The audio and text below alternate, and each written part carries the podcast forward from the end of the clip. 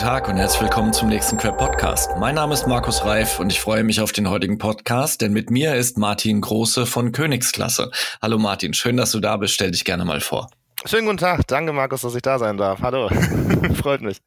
Genau. Ähm, wer bist du? Was machst du? Genau, ich bin der Martin, bin 40 Jahre, wohne hier in einer kleinen Einzingelbude ähm, bei der Theresienwiese. Wenn Oktoberfest ist, bitte alle vorbeischneiden. und ähm, habe mal Jura studiert, bin dann auf Umwegen zum B2B-Vertrieb gekommen und habe jetzt vor sechs Jahren die Königsklasse-Agentur gegründet. Sehr gut. Königsklasse ist eine Online-Show, in der mitunter Top-Entscheider und Geschäftsführer neu porträtiert, charmant interviewt und teils auch aus der Reserve gelockt werden, um sich ganz ohne Shitstorms, super authentisch und cool in Social Media zu bewegen und zu positionieren. Das ist ein Zitat von deiner Website, das macht total neugierig. Erklär's uns. Das freut mich. Dankeschön. Genau, ja, also es war so, dass ich tatsächlich ähm, früher mal Musik gemacht hatte, da kam das Ganze her. Und die Grundfrage im Leben ist oft so eigentlich, finde ich, äh, was so das innere Kind betrifft auch, als wir alle noch klein waren. Weißt du noch, als du klein warst? Ja, ich erinnere mich grob. Ja? so, was wolltest du werden, als du klein warst? Das wäre die ich Frage. Glaub, ich glaube Feuerwehrmann. Feuerwehrmann, ja, sehr schön. Du bist ja auch bei der Freiwilligen Feuerwehr, gell? Genau, ja. Sehr schön. Bist du auch Grisou-Fan? Äh, früher bestimmt so. Äh, ich weiß nicht, da ist man dann sieben, acht oder neun Jahre alt ah. oder so. Ja. Ja, wird ja auch neu aufgelegt, habe ich gesehen, von ZDF-Studios. ja, die, die Dinge werden einfach nicht alt. Ähm, genau. Man lernt dadurch sehr gut. Genau. Ja, und das Ding ist halt, ich habe damals Rockstar werden wollen und das habe ich so durch mein ganzes Leben gezogen und so in der Hälfte meines Lebens war ich dann plötzlich in Hollywood und habe mit dem Bon Jovi U2 Frank Zappa Produzenten mit einer Nürnberger kleinen Band aufgenommen hat mir tolle Kontakte und der Stiefvater vom Gitarristen hat die MP3s miterfunden aus Erlangen da. Ähm, haben wir uns das Ganze auch gut leisten können und mit den zwei Songs sind wir zurückgekommen und haben in der Musikbranche leider nicht richtig Fuß fassen können. Da kam dann diese neue deutsche Welle und der Markt war weg und es gab Tokyo Hotel, Silbermond und Juli. und wir hätten vielleicht eine Chance gehabt, wirklich Rockstars zu werden. Das haben wir dann irgendwann an den Nagel hängen müssen und habe dann parallel mein Jurastudium sehr schleifen lassen ähm, habe dann das Examen mitgenommen, also ein Diplomjurist noch gerade bekommen. Und im Referendariat war so eine ähnliche Geschichte, wo ich dann ein riesen Netzwerk aufmachen konnte im ähm, Kanzleiwesen, sage ich mal, bei Großkanzleien und kleineren Boutiquen, die hier führend sind im Medien- und Urheber- und Markenrecht, was ja zur Musik alles gut passt. Und die andere Band, die ich dann hatte, die gab es dann leider auch nicht mehr und das zweite Examen auch nicht mehr. Und so bin ich dann irgendwann in den Vertrieb gekommen, wie gesagt, und war aber auf LinkedIn eben auch schon 2008 parallel sehr groß unterwegs und habe seitdem eigentlich für die Band viel Wirbel gemacht und war da sehr, sehr schnell vorne, riesen Netzwerk ausgebaut und dann gab es irgendwann diese Follower eben auf LinkedIn wie auf Instagram, was später kam. Ja, und dann habe ich eben 2017 mit 25.000 LinkedIn-Followern, wo ich wahrscheinlich einer der einzigen in Deutschland war zu der Zeit mit so viel und den Wirbel hatte, ähm, eine Einladung bei LinkedIn bekommen und die haben mich dann zum Top Social Seller Münchens ausgezeichnet. Weißt du, was das ist? Er, erklär's uns. Ja, das ist quasi so der weltweit größte Award, den LinkedIn selber vergibt in allen großen Städten und Ländern. Und die messen quasi jedes Profil im Sales-Bereich. Da gibt es einen Social Selling Index, da kann man LinkedIn.com slash sales slash SSI eingeben. Dann kommt man da auf seine Seite und sieht, wie, wie hoch der Social Selling Index ist. Der war bei mir immer sehr, sehr hoch, weil ich immer sehr viel gemacht hatte und auch große Screen Time und Engagements hatte und so. Das ist dann leider mit der Zeit ein bisschen eingebrochen, vor allem weil es diese Bands nicht mehr gab. Und dann dachte ich mir eben, wieso nicht eigentlich das ganze Netzwerk, das ich habe, sinnvoll nutzen ne? und diese Reichweite sinnvoll nutzen. Und dann habe ich gemeint, dass es eigentlich cool wäre, wenn ich jetzt nicht mehr Rockstar werden kann, dann werde ich eben Rockstar auf LinkedIn und mache meine eigene Show, wo ich eben auch Rampensau vor der Kamera bin und was tun kann, aber eben nicht wie heute Gucci-Taschen in die Kamera halten und dafür Geld kriegen, per Reichweite sozusagen, sondern auf LinkedIn, finde ich, sind wir Menschen die Produkte und ähm, gerade Top-Entscheider haben sich zu der Zeit 2017 gar nicht wirklich auf LinkedIn getummelt. Da haben viele gesagt, ja, wir sind doch schon auf Xing, was will ich jetzt noch mit LinkedIn? Und heute rennen sie alle LinkedIn die Bude ein. ne? Ja, insoweit war ich. Xing ist ja auch nahezu tot.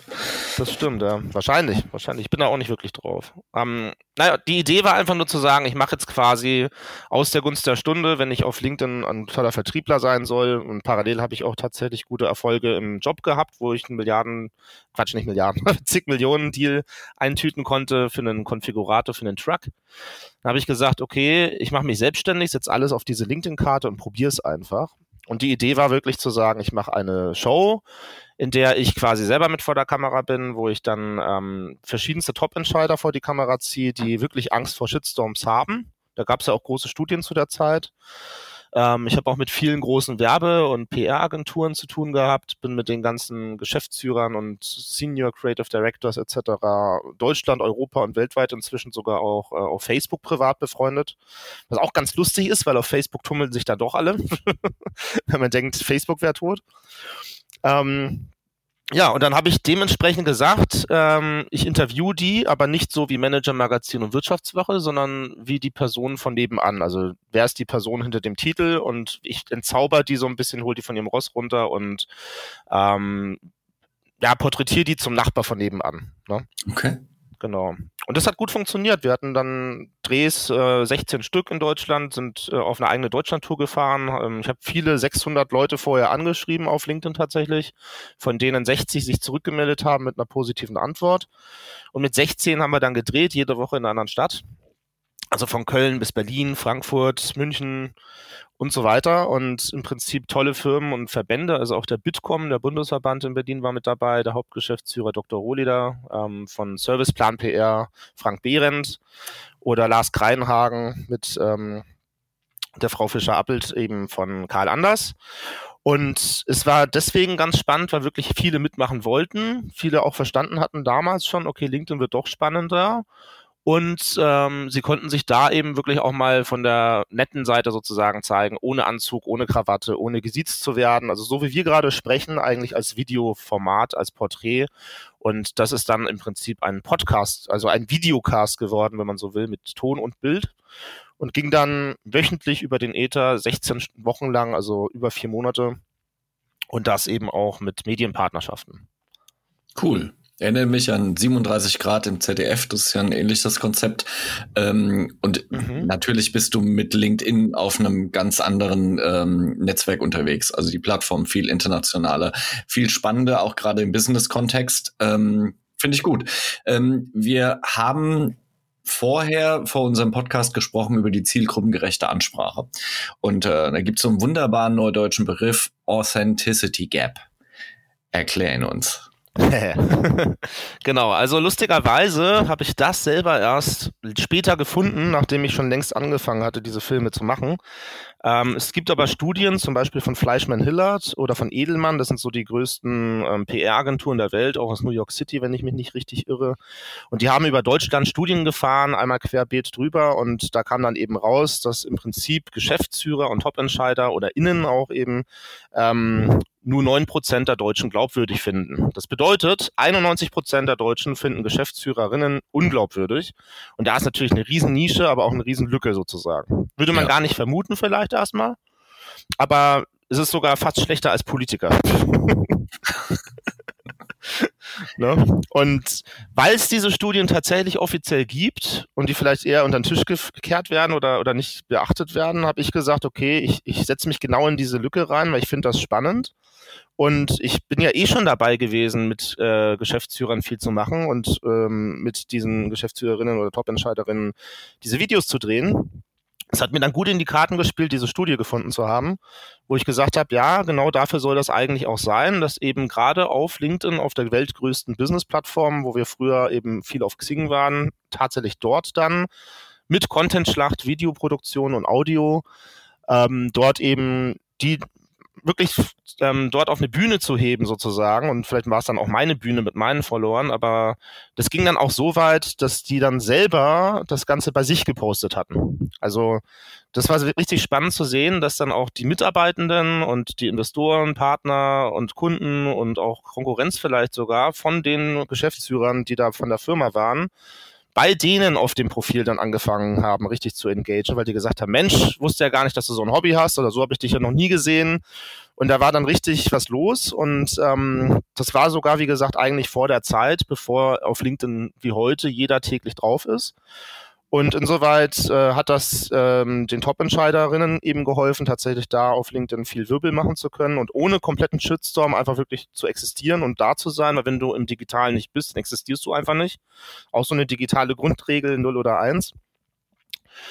Ähm, das dazu, also auch so ein bisschen Reputation Management, wenn man möchte, inklusive des Worts Königsklasse, das ich mir da eben auch dazu überlegt hatte, aber eigentlich aus anderen Gründen. Es gibt ja Masterclass.com aus USA, das kennst du bestimmt. Mhm. Genau, und äh, ich habe ja bei Disney mal ein Praktikum gemacht und bin ein riesen König der Löwen-Fan und wir hatten auch damals einen Löwen als ähm, als Logo, also so ein Löwenkopf. Und dann habe ich mir irgendwann daraus eben Königsklasse zusammengereimt. Und irgendwer hat noch geschrien, dann wollen wir die Nummer eins in Europa werden, dann hieß das den Königsklasse 1. und im Prinzip jeder, der da mitgemacht hatte, und jede hat sich da wirklich gefreut, dabei zu sein. Und die haben sich teilweise als Geschäftsführer fünf Stunden geblockt für uns. Und was wirklich krass ist. Ähm, und äh, fanden das selber ganz toll und haben das auch gelobt vom Format her und auch von der Idee her und auch von dem Namen her. Also ich habe dann auch von allen Testimonials einsammeln lassen, die auf meiner Homepage sind, was ich auch schön finde. Und ähm, das war der eine Aufschlag, also einmal so diesen Social CEO zu bringen, das Reputation Management und gegen diese Authenticity Gap auf LinkedIn vor allem, also auch im weltweiten Kontext, wenn man so möchte. Und gleichzeitig aber habe ich mir überlegt, wäre es eigentlich schon schön, auch irgendwie die junge Generation damit reinzubringen und so einen Brückenschlag mhm. der Generation zu haben. Mhm. Ja? Und insoweit habe ich dann gesagt, okay, früher als ich noch zur Schule gegangen bin und nicht wusste, was ich studieren oder arbeiten sollte, weiß nicht, wusstest du das damals, was du mal wirst? Gar nicht. Nee, ne? Null. Und was hast du da gemacht, damit du das rausgefunden hast? Äh, ich weiß gar nicht mehr, wann es war, aber es war ein Pflichttermin in der neunten Klasse oder so, dass du zum Berufsinformationszentrum gehen musst. Mhm. Zumindest bei uns in Hessen ist das, äh, glaube ich, immer noch so. Und ähm, da sitzt du halt dann rum und machst dann, also ich meine, das ist ja schon ein bisschen her, bin ja jetzt keine 20 mehr. Ähm, hast du noch so einem ja. alten Computer, hast du irgendwie rumgeklickt, was deine Neigungen und äh, Präferenzen sind und danach kam dann eine Empfehlung raus. Bei mir war die Empfehlung, glaube ich, Dorfhelfer oder sowas, weil irgendwas mit Menschen machen und an der freien Luft sein, wo ich dachte, okay, das äh, weiß nicht, ob ich als Dorfhelfer dann meine Karriere starten Ähm, aber das sind so die Schritte, die man damals macht. Also wenn du ähm, aus einem Nicht-Akademiker-Haushalt kommst, mhm. hast du es, glaube ich, in der Berufsorientierung ein bisschen schwerer als diejenigen, die zumindest einen Akademiker als Elternteil haben, weil die in der Regel die Bedeutung des Studiums ganz anders gewichten als diejenigen, die eben keins haben. Mhm. Und ähm, da ist die, die Orientierung eben sehr, sehr stark vom persönlichen Umfeld abhängig. So, ich war damals auch vom Hobby her in der Freiwilligen Feuerwehr unterwegs und ähm, die meisten dort sind in einen handwerklichen Beruf gegangen. Und mhm. äh, ich wollte das eigentlich nicht. Deswegen habe ich mich dann irgendwann für einen kaufmännischen Beruf entschieden und äh, Studium habe ich erst danach gemacht. Ähm, so, ich glaube, dass das vielen in meiner Generation so ging. Mhm. Heute bist du über das Medium Internet und vielen Angeboten zur Berufsorientierung und sehr, sehr vielen Möglichkeiten, ähm, eben im Video und im Tonformat dir Informationen einzuholen für deine persönliche Berufsentwicklung und deinen Berufseinstieg, dass du bei der Jobwahl einfach viel besser beraten werden kannst. Das war eben vor 30 Jahren nicht der Fall. Genau, das stimmt. Ja, bei mir war das genauso. Also ich habe auch in so einen 386er wahrscheinlich reingehackt und dann kam da Gärtner raus.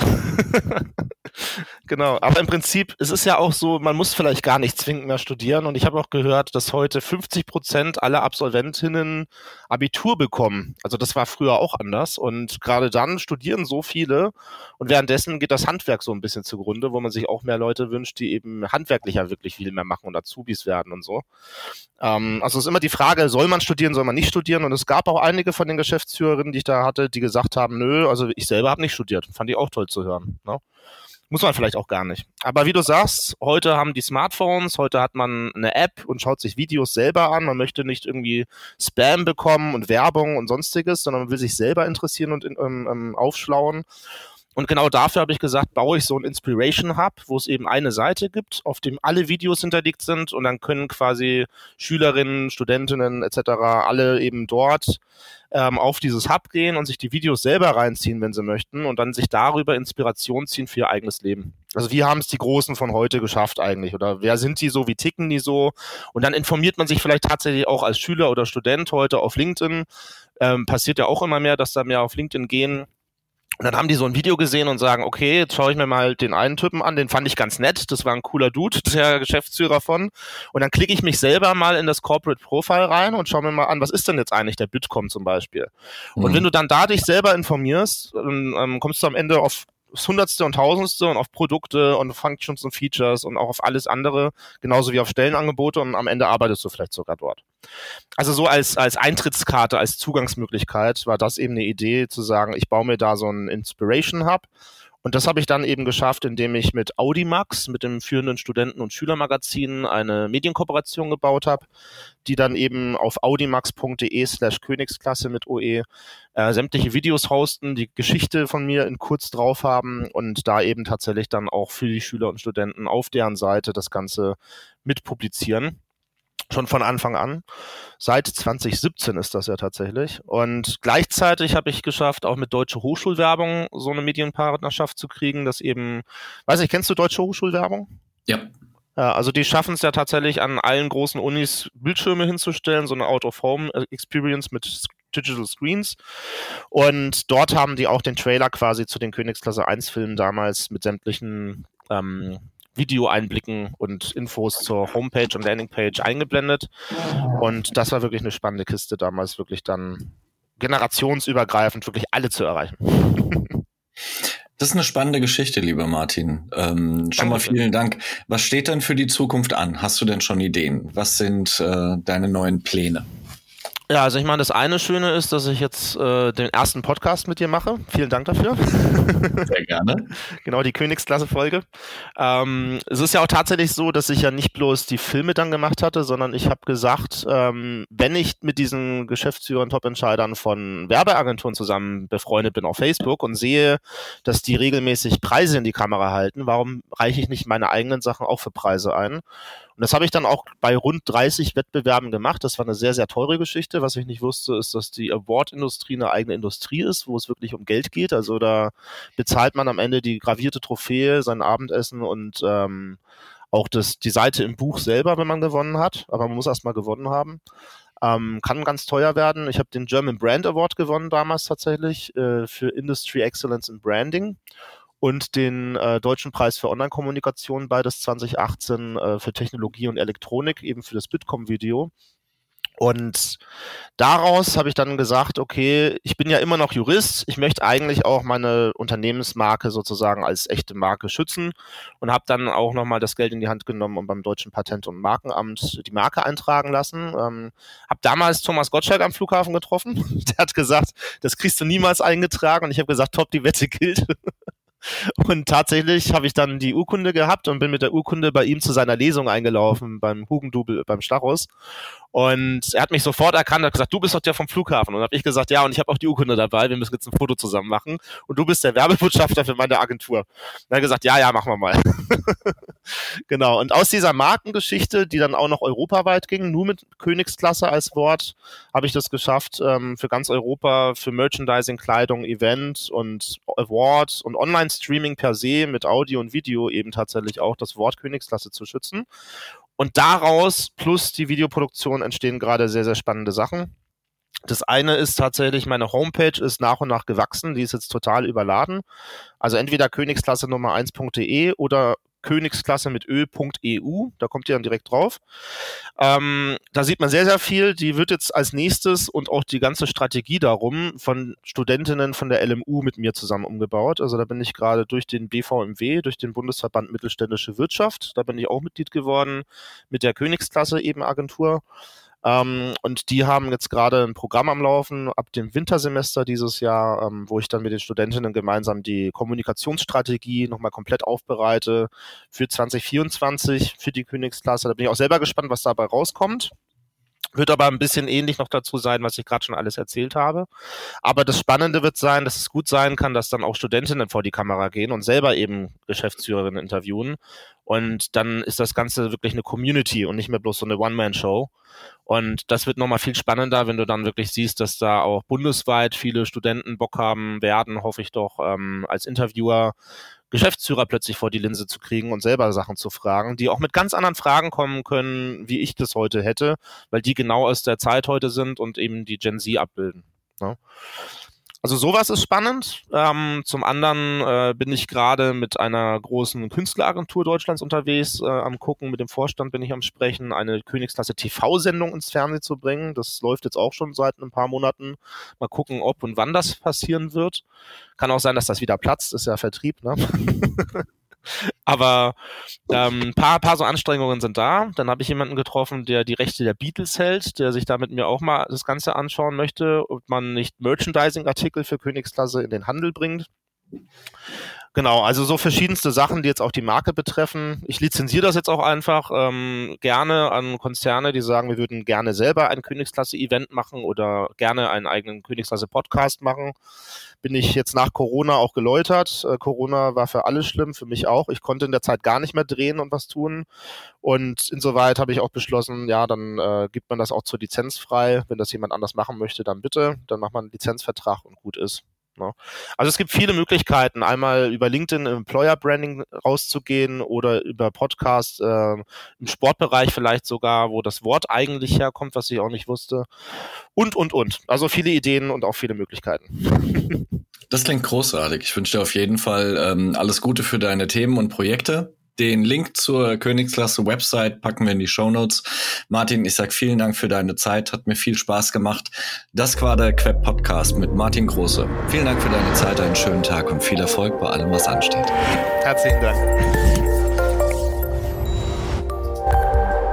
Das war ein weiterer Queb Podcast. Den Queb, Bundesverband für Employer Branding, Recruiting und Personalmarketing, finden Sie nicht nur in den üblichen Podcast-Kanälen, sondern auch über unsere Website www.queb.org.